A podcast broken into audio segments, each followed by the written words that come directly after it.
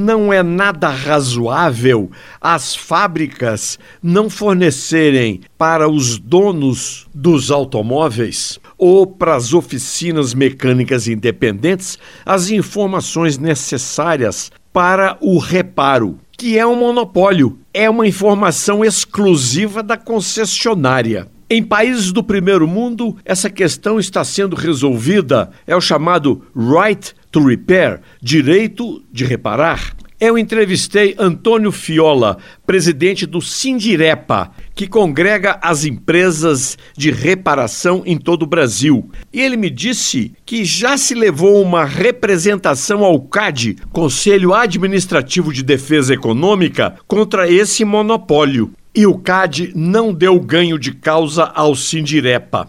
Mas essa é briga ruim mesmo, hein? Enfrentar o poderoso lobby das montadoras.